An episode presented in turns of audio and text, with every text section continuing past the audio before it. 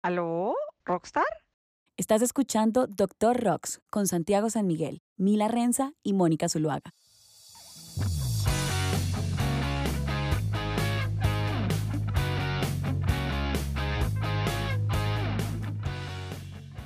Hola a todos, ¿cómo están? Bienvenidos a otro capítulo de El Doctor Rocks, un podcast que hacemos entre tres abogados de entretenimiento para tratar de darle a artistas herramientas para que tomen el control de sus proyectos. Como siempre, me acompañan mis colegas Mila Renza y Mónica Zuluaga. Estimadas, ¿cómo están? Hola a todos, ¿cómo van? Eh, bienvenidos a otro episodio del Doctor Rocks. Y bueno, nada, gracias por escucharnos. Hola a todos, buen día, qué bueno conectarnos otra vez por este medio.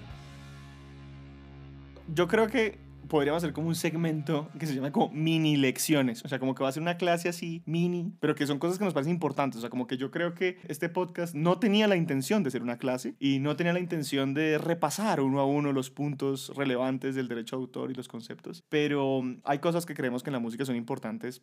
Darle su espacio, darle su tiempo, revisarlo específicamente por lo que significan y porque nos parecen que son de suma, suma, suma importancia. Y este es el caso del tema que traemos hoy, que son licencias y sesiones. De que expliquemos específicamente qué significa una licencia, qué significa una, una, una sesión, por qué no son lo mismo o sea, ¿por qué no es lo mismo una licencia de una sesión? Y un par de tipsillos ahí que les vamos a ir dando de cosas a tener en cuenta cuando estén haciendo licencias relacionadas con su música o estén haciendo sesiones de los derechos relacionados con su música. Entonces yo creo que para empezar, eh, no sé, Moni, si nos cuentas qué es una licencia. Claro, Santi. Entonces, la manera mm, fácil de entender la licencia es pensar, por ejemplo, en un alquiler o un arriendo o en un préstamo.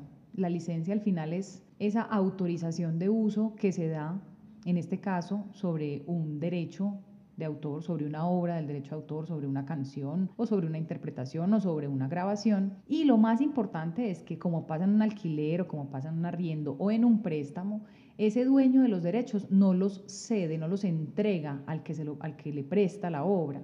Entonces es un contrato que admite muchas posibilidades de negociación. Uno puede licenciar un derecho o varios derechos, uno puede licenciar por un tiempo eh, de manera extensa o por todo el tiempo de protección de las obras, uno puede licenciar en un territorio, en varios territorios, entonces se vuelve en esa manera práctica y efectiva de permitir el uso de la obra bajo ciertas condiciones. En este contrato de licencia es básicamente como donde están encerrados en general las negociaciones de derecho a autor, ¿cierto? Si yo quiero que alguien ponga mm, una canción en una obra audiovisual, por ejemplo, que haga una sincronización, pues es una licencia de sincronización.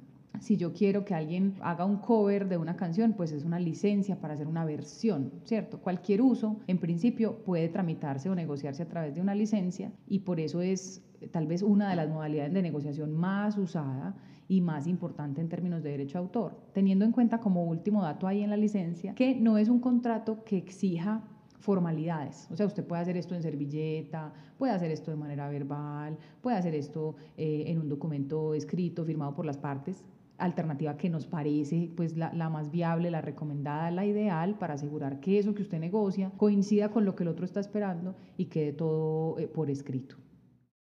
Sigue a Hemisferio Derecho en Instagram como arroba hemisferio derecho legal.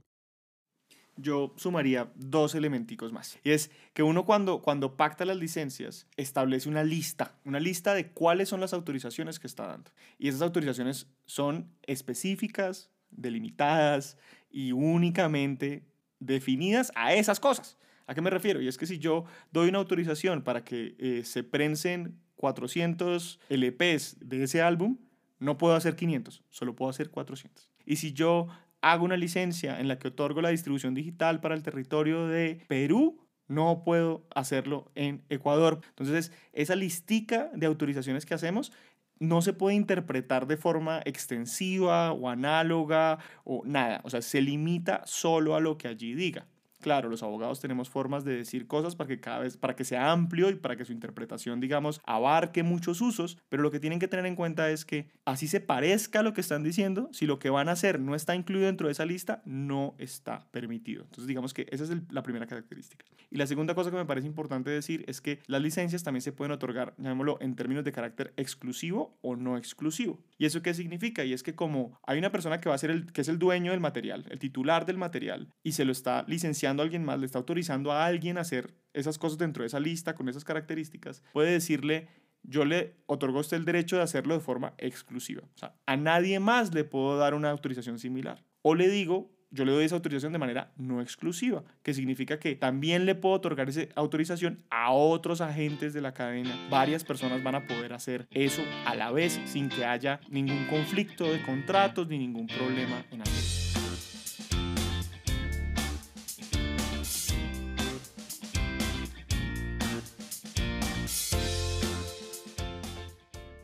Yendo ahora al otro lado de qué podría pasar en una relación o en un contrato, tenemos al contrato de cesión, que si se dan cuenta son palabras diferentes.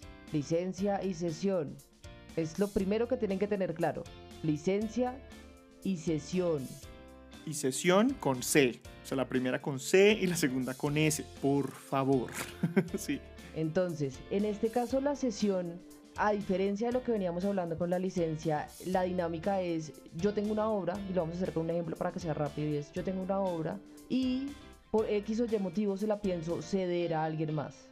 Ahí hay una discusión adicional de qué es lo que yo cedo, porque lo que estoy cediendo son unos derechos patrimoniales para usar, pero yo ya no puedo disponer, por decirlo así, de la obra. O sea, ya no es, como lo hablábamos antes, como un arriendo de cierta manera por un uso determinado, sino yo se la entrego y usted ahora es dueño de esa obra, titular de esa obra, y pues es su obra. Usted verá si decide machetearle y volverla un macha, pues usted decide si eh, viene esa canción, no sé, en un bolero y usted decide hacer una bachata, usted verá, pero ya es su canción. ¿Por qué lo decimos de esa manera? Porque en muchas ocasiones en los contratos de, de, o donde hay una sesión se siguen otorgando derechos sobre la sesión y eso no, digamos que no tiene sentido si ustedes lo piensan por un segundo de la vida y es si, si yo le vendía a usted una, y pensemos en algo material, si yo le vendía a usted una casa Usted puede pintar la casa de azul, usted no tiene que venir a preguntarme a mí nada, si usted ya me pagó, yo ya se la entregué y ya es suya. Entonces, no cedan ni reciban, digamos que derechos adicionales cuando ya la sesión sí es completa, que es muy importante, y no tiene ningún tipo de condicionamiento, pues ustedes pueden disponer libremente de ese objeto, de ese bien, obra que les cedieron. Que sí es importante a diferencia de lo que pasaba con la licencia. En este caso, sí es importante que esté escrito. Y más allá de la servilleta, ojalá esté lo más claro posible. En general, en los contratos hay como una serie de elementos que siempre se deberían tener en cuenta y son eh, la duración, ¿sabe? Como usted cuánto tiempo va a hacer que esto dure en la, en la sesión, pues usted cede y si cede de manera, ya se fue el control de usted, pero si por algún motivo usted no lo hace de manera clara, esa sesión, por lo menos en Colombia, tiene una limitación de cinco años. Entonces, tenga eso, digamos que claro en la forma en la que usted está generando esa sesión. O sea, si el contrato de sesión no dice exactamente el tiempo, se asume ese silencio como cinco años. Entonces, no basta con decir eh, sesión total, no hay que decir por cuánto tiempo, que uno puede decir por todo el tiempo de protección de las obras, ¿cierto? Pero si no se dice nada, esa falta de claridad que dice Cami es lo que genera un beneficio de, de, solo cinco años para el autor. Y tenemos conocimiento de esto en Colombia, honestamente les mentimos, o no sé ustedes queridos colegas si saben si en otros territorios ocurre o hay como una restricción similar, por lo menos en Colombia existe y por eso es muy importante que ustedes sean claros en esa sesión, como dice Moni, tiene que ser por el máximo tiempo legal posible si ustedes están recibiendo ese, esa obra. Hay un tema que algunos territorios limitan la cantidad de tiempo que lo puede ceder. En Estados Unidos, por ejemplo, creo que la limitación son 35 años. Y acá creo que incluso para el, el segundo también es 35 años, ¿o no? Yo, yo, no lo sé, pero también importante decir, claro, uno diría, lo ideal es que sea por el tiempo de protección legal, pero también depende. Es decir, una sesión no, no necesariamente debería implicar como entrego todo por todo el tiempo, sino que puede que convenga una sesión temporal, puede que convenga una sesión en un territorio, puede que convenga una sesión de uno de los derechos, todo eso se puede conversar y dejar por escrito. De acuerdo, puede ser retroactiva sin ningún problema, básicamente. Y en Colombia hay, hay un tema adicional con las sesiones y es que además de tener que estar por escrito y de que ojalá tenga, digamos que la mayor claridad posible, tanto en el tiempo de esa sesión como en el territorio, porque si nos indica el territorio, digamos que se asume que la sesión es solo en Colombia. Y eso tiene consecuencias complicadas si por ejemplo, la obra se va a explotar en Internet, porque si tienes una sesión de derechos que únicamente está limitada a Colombia, solo podrías explotarlo en plataformas donde puedas segmentar el territorio, y no es el caso de todas las plataformas. Por eso es que los, los, contratos de sesión dicen por el territorio del universo y sus alrededores. Toda la Vía Láctea, todo lo que puedan incluir. O lo que mínimo quieran incluir, porque también ustedes pueden generar una sesión de, digamos que súper limitada y decir, bueno, yo a usted, señor productor fonográfico, le voy a entregar el fonograma por cinco años solamente en Latinoamérica. ¿Por qué? Porque yo quiero explotarlo el resto del mundo. Y es factible, digamos, que la, la sesión. Ah, bueno, y el último requisito, que ya con este, digamos que la sesión sí queda perfeccionada en palabras de abogado, es que tendrían que ir a la Dirección Nacional de Derechos de Autor o DNDA y registrar básicamente el contrato ante la DNDA. Ellos tienen unos archivos, usted va y introduce o registra su contrato y eso le da una cosa que se llama oponibilidad. Eso quiere decir que los terceros saben que ese contrato es válido y que digamos que oponerse no es tan sencillo a menos de que usted encuentre pues un vicio inmenso o algo así ocurra. Sigue a Mila en Instagram como arroba Mila Renza. Hay un tema ahí que me parece importante mencionar, aunque uno en la sesión le entrega sin duda al otro, al que recibe esos derechos, o sea, es como que él se vuelve el dueño, en la sesión en todo caso hay que tener cuidado con aquello que alguna vez hablamos seguro de los derechos morales, o sea, ese uso que usted tiene sin duda es un uso bastante amplio, pero si eventualmente hay una afectación de los derechos morales de autor, pues el autor, a pesar de haber cedido, podría reclamar o podría hacer alguna, algún requerimiento por ese uso que afecte sus derechos. Yo sumaría, como en la vez pasada, dos características. Una, que en las sesiones, a diferencia de las licencias, no enunciamos, por ejemplo, qué es lo que se puede hacer, sino ponemos es qué es lo que no se puede hacer. Y ahí es donde se habla de me reservo el derecho a. Entonces, cuando dicen todos los derechos reservados, básicamente es diciendo el titular, yo eso sigue siendo mío. Yo no quiero que nadie más lo utilice. Entonces, podríamos hacer una sesión de un derecho, pero nos reservamos ciertas características. Uno de los ejemplos comunes es, por ejemplo, en los contratos editoriales en los que se hacen sesiones de derecho, por regla general, digamos, se reserva el derecho sobre la aprobación de negocios que tengan que ver con política o con sincronizaciones con, con escenas de sexo o drogas o que tengan, que tengan como ese tipo de motivaciones. Entonces, digamos que es importante entender que las limitaciones a una sesión incluyen también poder establecer como en qué casos ahí sí no se está dando el derecho, sino que el titular se lo está reservando.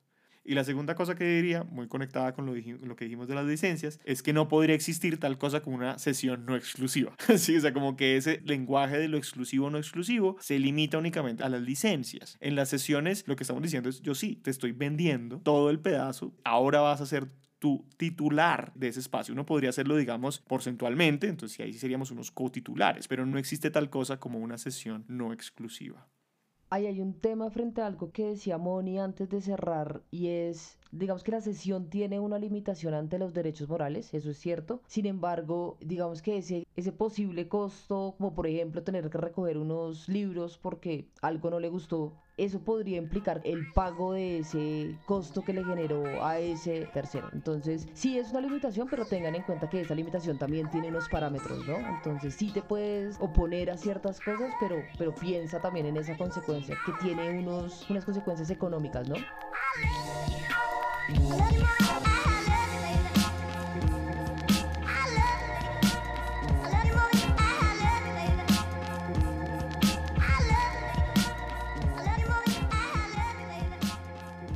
Avanzando, digamos que hay un, tema que nos hemos encontrado, que uno, obviamente, cada quien desde la legislación que conoce o desde el espacio donde, donde practica el, derecho, se encuentra con, con, con diferencias de lenguaje y así como Latinoamérica, en cada uno de los países hablamos un idioma aparentemente diferente. o sea que nos entendemos todos, pero a veces hasta a medias nos entendemos. Toca buscar el sinónimo para, para lograrlo.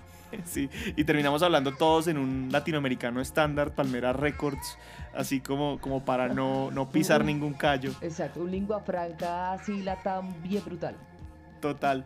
Pero, pero digamos, nos hemos encontrado con los contratos que son eh, redactados en España en el que hay un uso de la palabra sesión que es muy distinto del que entendemos nosotros. Para ellos, la palabra sesión es el genérico para autorización, ¿sí? Y que eventualmente cuando uno lo, lo cuestiona en, en contratos que uno va pues corrigiendo y, y, y, van y vuelven. El argumento, digamos, en palabras no tan técnicas, es dentro de la legislación aplicable, el genérico de nosotros es sesión y es equivalente a autorización y por sesión no me estoy refiriendo necesariamente a que te estoy transfiriendo los derechos, sino es la manera en la que yo digo que te autorizo. Francamente, cuando a mí me llega un contrato así, yo lo primero que digo es, no me creo nada de lo que estás diciendo y me lo cambias a licencia, por favor, ¿sí? O autorización, pero, pero no quiero dejar que eso diga sesión ahí. De acuerdo, es como llegar con una historia y como, es que a mí me dijeron que en el colegio, no, venga, espérese, ¿cómo así? No, y puede que sea real, puede que sea real, pero, pero para mí puede tener un montón de consecuencias de interpretación que no estoy dispuesto a, no estoy dispuesto a tener como consecuencia. De acuerdo, y las palabras tienen un sentido y una definición. ¿Por qué hiciste eso, madre patria?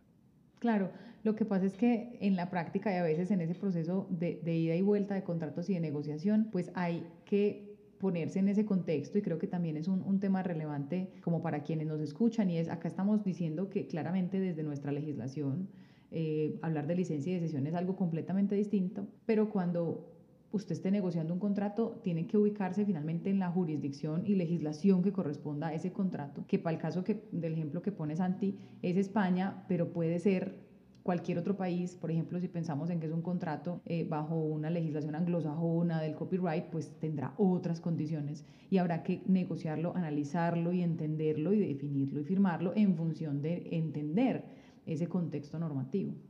Y eso, y eso tuvo unas consecuencias extrañas, por ejemplo, en cierto mercado.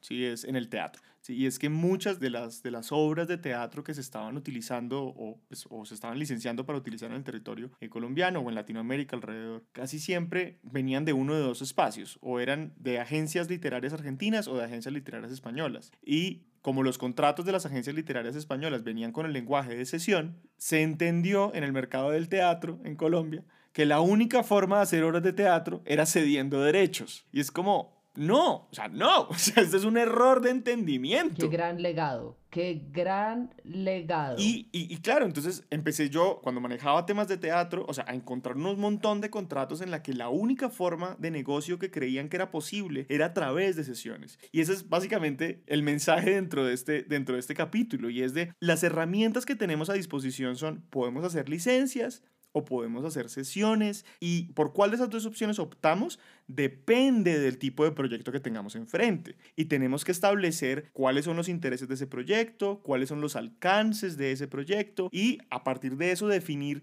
qué figura contractual nos conviene para poder utilizarlo, ¿sí? Muchas veces el proceso, la gente cree que es al revés. Y dice, ah, no, es que yo necesito todo el derecho y ya hay punto. Y es como, no, no, no, no sentémonos a charlar específicamente cuál es el uso que necesitas hacer y a partir de eso definimos cuál es la figura que es más conveniente para eso.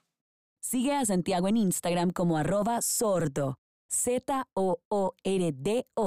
Eso está muy bueno, Santi, porque, porque también siento que a veces satanizamos una figura o la otra, de un lado o de otro. Como que un editor no concibe jamás, un editor tradicional no concibe jamás que sea un contrato de licencia para hacer la edición y un productor musical no concibe jamás que sea una sesión para la entrega de su trabajo como productor musical. Y no, es posible que cualquiera de las dos condiciones funcione, entendiendo eso que dice Santi. Bueno, ¿qué quiere usted? ¿Qué quiero yo? ¿Cuánto le voy a cobrar? ¿Y en qué condiciones? Y, todo eso al final suma lo que puede hacer parte de ese acuerdo de licencia o de sesión. De acuerdo. Eso de ir a los extremos creo que es un, un gran error que se comete mucho como al momento de recomendarnos, como jamás hagas esto y no necesariamente. Yo estoy muy en línea con lo que ustedes dos dicen. Creo que frente a este asunto de los españoles y las sesiones, y, creo que es un gran eh, como tip y es tenga muy en cuenta el contexto en donde usted está negociando, porque posiblemente si el contrato que le están enviando es de España o de Rusia o de China, pues habrán unas condiciones y como un contexto debajo de eso del cómo funciona de pronto una legislación allá. Entonces también sea muy consciente de eso y de por qué ese modelo que va a escoger le funciona bajo los parámetros y los objetivos que usted tiene trazados para el proyecto. Y bueno, eso nos lleva a nuestra sección favorita. no, sé, no sé si ustedes la esperan tanto como nosotros, pero es que yo, a verdad, a mí me genera un placer así ya como ridículo. Es demasiado. Solo para decir lo que vamos a decir a continuación. Historias de terror. Historias de terror. Historias de terror. No, yo, yo tengo una y es de un proyecto eh, audiovisual que mm, sincronizó una canción dentro del proyecto con una autorización que les dio el manager de una agrupación, que poco tiempo después dejó de ser el manager de la agrupación y el grupo, que era el titular del material, compositores y productores fonográficos, le reclamó a la productora diciendo que ellos no tenían una licencia válida para haber sincronizado ese material. ¿Dónde está la historia de terror? Y es que uno, cuando está haciendo el negocio, sí tiene que preguntar con quién lo está haciendo.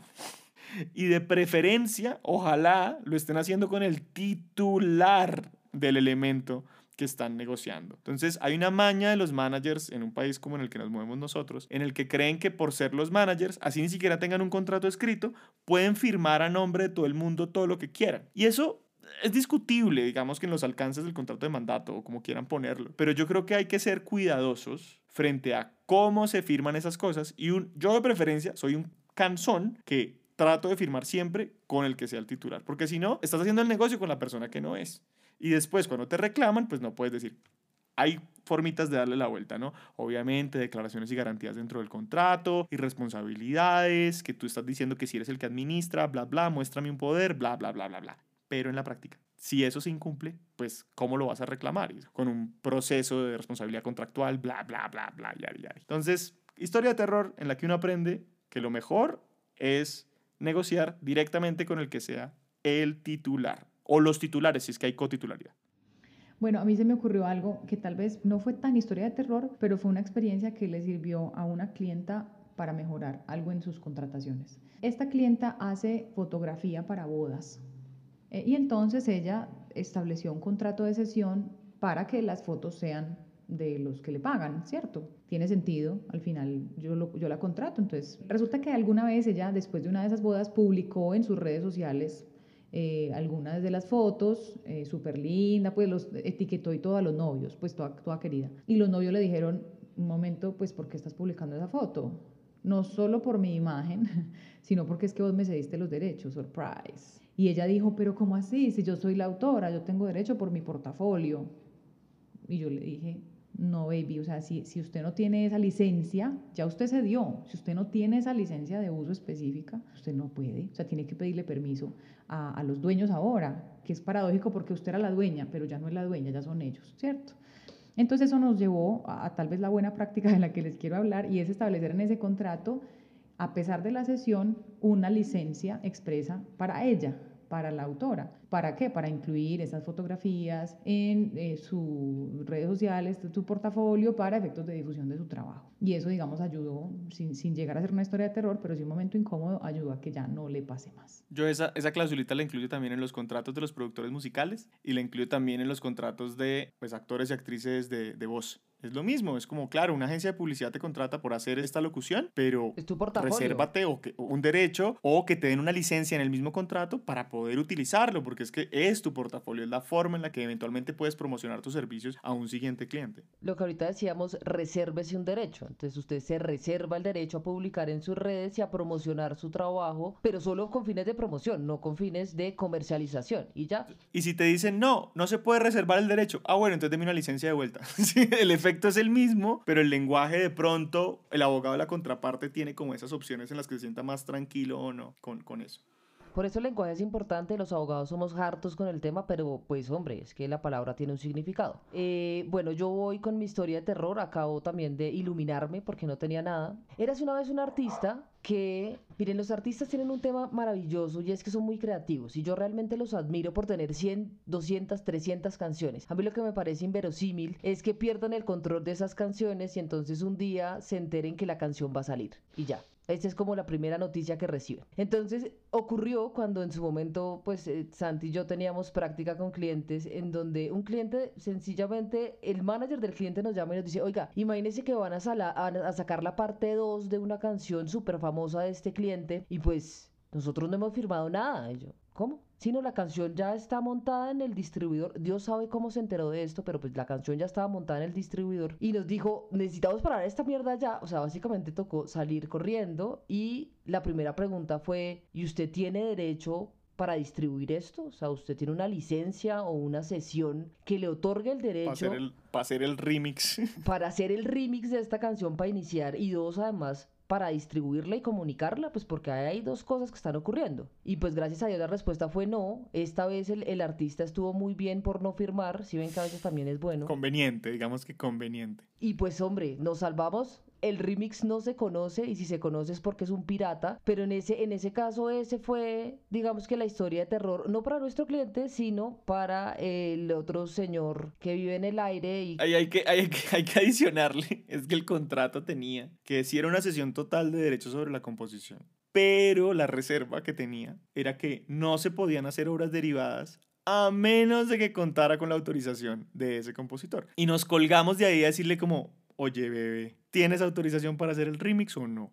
La respuesta es no. Entonces el remix que tienes básicamente no es legal y no puedes sacarlo. Ese pulso fue complicado, pero pero no fue bien. O sea, les, les, cuento que fue muy interesante porque sí es como, era un momento suits. No habían corbatas ni zapatos, pero era un momento suits. O sea, había angustia en el aire. Sí, maravillosamente no habían tenis y, camisetas, pero sí fue un momento tensionante y creo que es una lección por muchos lados. O sea, por el lado del, del, de la primera licencia que se dio para esta obra original, llamémosla así, eh, o la versión 1, pues al reservarse ese derecho y al decir, venga, yo sí le cedo a usted la obra, pero si usted va a sacar un remix, primero me tiene que pedir a mi autorización, pues se cubrió de cierta manera la espalda el artista. Y lo otro es que, pues el, el, el querer distribuir música sin tener los derechos es un claro ejemplo de que usted no tiene ni idea de que es una licencia y no tiene ni idea que es una sesión. Y por lo tanto gracias por, por estar en la industria musical por favor no confunda a nadie más y pues escuche Doctor Rocks yo voy a votar una última. Esta es una historia que cuentan los colegas que es un mito, pero yo vi el contrato. Entonces lo digo con, con, el conocimiento de causa. Cóganse duro, que viene el chisme. no, y es, es había un, un, un DJ muy afamado de, de, la ciudad que básicamente estaba como empezando la curva hacia el pico de su carrera. Y su canción estaba funcionando muy bien en los, en los bares, en los clubes, o como que estaba, estaba sonando fuerte. Y digamos que una de las personas con las que trabajaba en su equipo, que tengo entendido que era su booker, eventualmente le dijo como, venga, no, formalicemos la relación. Y dentro de la formalización de su relación, pues estaba, no, mira, vamos a invertir una plata para, para promocionar tus servicios como DJ y no sé qué, ta, ta, ta, y una gira y la vuelta. Y el cuento es que le presentaron un contrato, llamémoslo en unas condiciones poco aptas o conscientes o no sé, o sea, el, el, mito dice que es o después de que se bajó del de, escenario en un concierto, o mientras lo estaban llevando eh, en Guayabado al aeropuerto. Digamos que ahí hay varias versiones de cuál fue el lugar, pero digamos que el lugar fue el inadecuado, fue un lugar inadecuado. O sea, eh, no, no fue la oficina. No, no, no, ni un día sobrios, por decir menos. Mm. Eh, el tema es que el contrato, sí era un contrato que tenía cosas de booking, y eso, y eso se lo cedo. Pero tenía una cláusula 5, así en la mitad, era un contrato de, dos páginas, en la mitad, en la que... Un mico. Un mico, el propio mico, en el que el artista cedía los derechos de la producción fonográfica más importante que tenía en ese momento. Cedía los derechos como productor fonográfico. 100%, sin limitación territorial, por el máximo tiempo permitido por la ley, de sus derechos. Man, Ahí hay mil historias. Es como decir, como, obvio, tienes que leer el contrato. No lo leyeron. Por favor, hagan negocio sobre la mesa. Aquel que le estaba proponiendo esto no le estaba haciendo un negocio sobre la mesa. Sí, y al final uno dice, bueno, listo. Y si le cedió los derechos, ya al final, ¿qué? Fue a la Dirección Nacional, lo registró, no lo registró, había oponibilidad. Quizás eso les quedó faltando y era una, una cosa que, que podían darse esa pela y discutirlo. Pero yo me vine a enterar de esto cuando estaban ofreciendo, o sea, el, que había comprado los derechos, entre comillas, porque además se los había cedido por una cifra ridícula de un, un, material que estaba haciendo mucho, pero mucho dinero, es que le estaban vendiendo ese catálogo a un sello, ¿sí? Y ahí sí, para, para ese día sí no era un contrato de booking, para ese día sí era un contrato de sesión. Y sí lo estaban haciendo cumplir con todas sus, con todas sus aristas. Yo pongo ese ejemplo, no es un mito urbano, yo vi el contrato. que, que, al final se vuelve una, una recomendación ahí muy importante y es hay cláusulas que están en el contrato y que usted posiblemente no entienda, por favor léalo bien, entienda cada cláusula, porque es que cada cláusula es, es, una norma para las partes, es una regla para las partes. Puede decir algo que usted no entiende y se le mete un mico así tan miedoso como el que acaba de contar Santi. Sí, de acuerdo. Y la, la, yo creo que el momento de negociar es ese, ¿no? O sea, no después. Así que échenle ojo. Pues bueno, muchas gracias por su atención, muchas gracias por sus preguntas. Este es un capítulo de los que no estaban pidiendo, pero que a nosotros nos parecía muy importante que ustedes supieran esto de la línea de los aburridos y los abogados, pero es muy importante. Entonces, ojalá hayan llegado hasta acá. Es una lección de bolsillo, yo creo que es una gran lección de bolsillo. Guárdense esto, ténganlo ahí en los favoritos y cuando tengan dudas de qué es lo que toca hacer, pues le echan una escuchadita, seguro alguna cosa les quedará y les, les ayudará a esa negociación. Ustedes porque no vieron a Santi cuando hizo el gesto, pero como hizo como un gesto de cantaleta, como es muy Como un tío regañón así con el dedito. Pues bueno, estimadas, mil gracias, un placer verlas. Y los demás, pues mil gracias por escucharnos. Igual. Por ahí nos estamos viendo. Un abrazo para todos, cuídense. Chau, chau. Como no hemos considerado todas las características y la situación actual de tu proyecto musical, todo lo que hablamos en el programa es nuestra opinión personal y no debería ser considerado como una asesoría jurídica. Este programa es creado únicamente con fines educativos y de entretenimiento. Esperamos que lo hayas disfrutado. Nos vemos a la próxima.